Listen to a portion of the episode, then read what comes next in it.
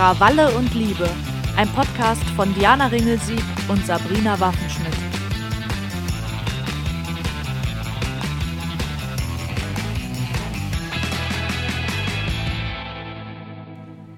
Hallo ihr Lieben, hier spricht Sabrina. Heute ohne meinen Sidekick Diana, ganz ungewohnt. Aber auch ich heiße euch herzlich willkommen in unserer Special-Woche zum feministischen Kampftag. Wie Diana gestern schon angeteasert hat, kann man die Geschichte des Feminismus in drei Wellen unterteilen. Jede Welle hatte ihre eigenen Anliegen, ihre eigenen Ziele und ihre eigenen Erfolge. Ich werde euch heute ein wenig über die erste Feminismuswelle erzählen, also über die Anfänge der Frauenbewegung. Vorab, äh, wir könnten hier noch viel mehr ins Detail gehen, noch so viel mehr Namen nennen. Diese kleine Zusammenfassung ist also nicht vollständig, sondern genau das, eine kleine Zusammenfassung. Und sie gibt euch aber hoffentlich einen guten Eindruck von den wichtigsten Meilensteinen. Ja, wir befinden uns etwa im Jahr 1789. Äh, die Jahreszahl mag einigen von euch bekannt vorkommen, zumindest wenn ihr in der Schule gut aufgepasst habt. Denn genau, sie markierte den Beginn der Französischen Revolution. In Europa ging es politisch also rund und in Frankreich wurden die Menschenrechte ausgerufen. Demokratie und Freiheit setzten sich immer mehr durch. Allerdings, Menschenrechte bedeuteten damals vor allem, genau, Männerrechte. Frauen blieben mal wieder außen vor, denn sie galten auch zu Zeiten der Aufklärung nicht als gleichwertige Menschen. Sie waren also weder sozial noch politisch noch rechtlich den Männern gleichgestellt. Frauen durften zum Beispiel nicht wählen, keine öffentlichen Ämter bekleiden, hatten keine Berufsfreiheit und kein Recht auf Eigentum.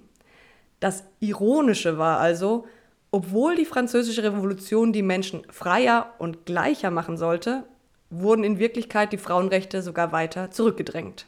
Eine der ersten feministischen Kämpferinnen dieser Zeit war Olympe de Gauche. Ich hoffe, ich blamiere mich jetzt hier nicht völlig und habe den Namen richtig ausgesprochen.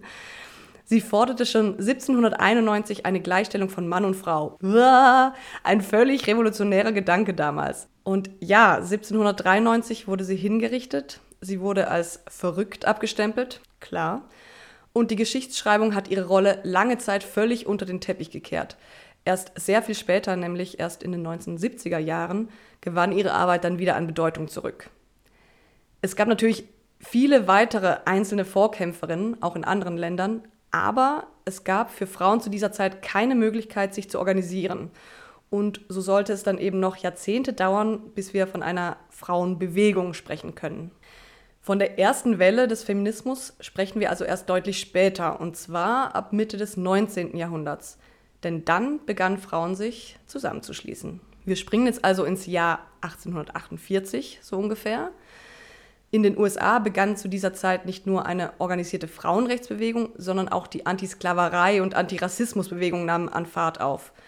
So entstanden durchaus Synergien zwischen Frauenrechtlerinnen und schwarzen Bürgerrechtlerinnen, aber gleichzeitig verbündeten sich radikale Feministinnen eben auch mit weißen Männern oder deutlicher ausgedrückt mit Rassisten, die es für das kleinere Übel hielten, Frauen mehr Rechte zu geben als Afroamerikanern. Ungeil, aber wahr. Die Frauenbewegung in den USA stand also von Anfang an im Spannungsfeld von Feminismus und Rassismus. Eine Person in den USA, die beide Bewegungen vereinte, war die Afroamerikanerin Harriet Tubman. Sie war selbst der Sklaverei entflohen und engagierte sich sowohl gegen die Sklaverei als später auch für das Frauenwahlrecht. Dieses Spannungsfeld zwischen Feminismus und Rassismus gab es in Europa nicht, einer der größten Unterschiede zwischen den Kontinenten. Doch auch in Europa tat sich viel. Frauen organisierten sich, hielten Versammlungen und Kongresse ab. In Deutschland gilt Luise Otto Peters als Gründerin der ersten Welle der bürgerlichen deutschen Frauenbewegung.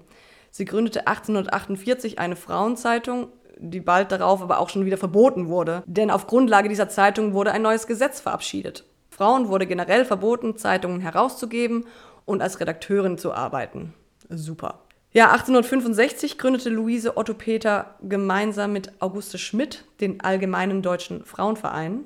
Der Verein kämpfte vor allem darum, dass Frauen, insbesondere unverheiratete Frauen, ein Recht auf Arbeit und gleichen Lohn bekommen und somit eben ökonomisch unabhängig von Männern wurden. Und der Verein kämpfte für eine bessere Mädchenbildung. Es dauerte dann noch eine Weile, aber 1896 gab es hier einen großen Durchbruch. Damals konnten die ersten Frauen studieren, und zwar an den Universitäten Heidelberg und Freiburg.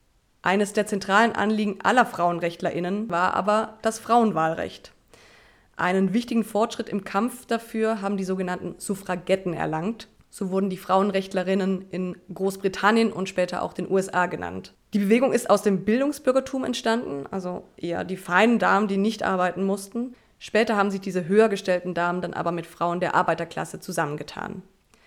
Ja, die Suffragetten organisierten sich, demonstrierten und rauchten demonstrativ in der Öffentlichkeit, was damals nur Männern vorbehalten war. Um 1910 wurden sie dann aber etwas radikaler oder deutlich radikaler, als sie einen politischen Rückschlag einstecken mussten. Sie warfen dann die Schaufenster von Kaufhäusern ein, zündeten große Landsitze ein und verübten sogar Bombenanschläge auf öffentliche Gebäude, darunter das Westminster Abbey. Ja, die Bewegung war laut und radikal und zeigte Wirkung. 1918 schon erhielten britische Frauen dann das eingeschränkte und 1928 das volle Wahlrecht. Eine der wichtigsten Kämpferinnen für das Frauenwahlrecht in Deutschland war Clara Zetkin. Clara Zetkin war es auch, die die Einführung eines internationalen Frauentags vorschlug. Am 8. März 1911 fand der Internationale Frauentag schließlich zum ersten Mal statt. Unterstützt wurde Clara Zetkin übrigens von ihrer sehr engen Freundin Rosa Luxemburg, die spätere Mitbegründerin der Kommunistischen Partei Deutschlands. Rosa Luxemburg kämpfte allerdings viel mehr für eine gerechte Gesellschaft insgesamt und dachte von Anfang an Sexismus, Rassismus und Klassismus zusammen. Und diese Überschneidung von verschiedenen Diskriminierungsformen ist das, was wir heute unter Intersektionalität verstehen. Aber zurück zum ersten Internationalen Frauentag. Mehr als eine Million Frauen gingen 1911 in Deutschland, Dänemark, Österreich, der Schweiz und den USA auf die Straße. Die Frauenbewegung wurde zur Massenbewegung. Ja, mit dem Ersten Weltkrieg zerriss die Bewegung zunächst wieder. 1914 zogen viele Männer in den Krieg und die Frauen blieben zurück und hatten erstmal andere Probleme. Dadurch wurden sie im gesellschaftlichen und wirtschaftlichen Leben aber so sichtbar wie nie zuvor. Mit der Novemberrevolution wurde 1918 dann der Erste Weltkrieg beendet und der deutsche Kaiser abgesetzt. Die Machtverhältnisse und politischen Rahmenbedingungen änderten sich fundamental und hurra! 1919 durften in Deutschland Frauen schließlich zum ersten Mal wählen gehen und gewählt werden. Doch, ihr seht es wahrscheinlich schon kommen, mit der Machtübernahme der NSDAP endete die Frauenbewegung vorläufig wieder einmal.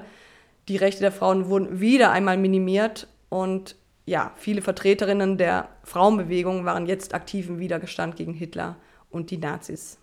Aber mit der Gründung der Bundesrepublik 1949 wurden Frauenrechte durch das Grundgesetz festgeschrieben. Dort stand nun zum ersten Mal der Satz, Männer und Frauen sind gleichberechtigt.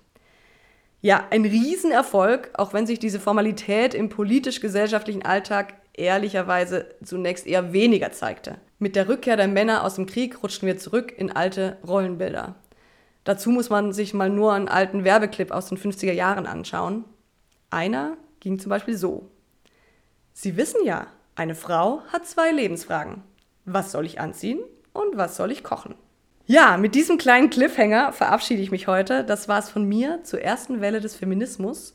Morgen geht es weiter mit der zweiten Welle, dann wird Diana wieder am Mikrofon sitzen.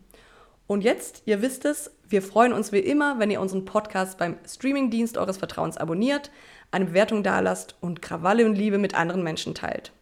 Und wir, wir hören uns am Donnerstag wieder und damit sage ich Tschüss und auf bald.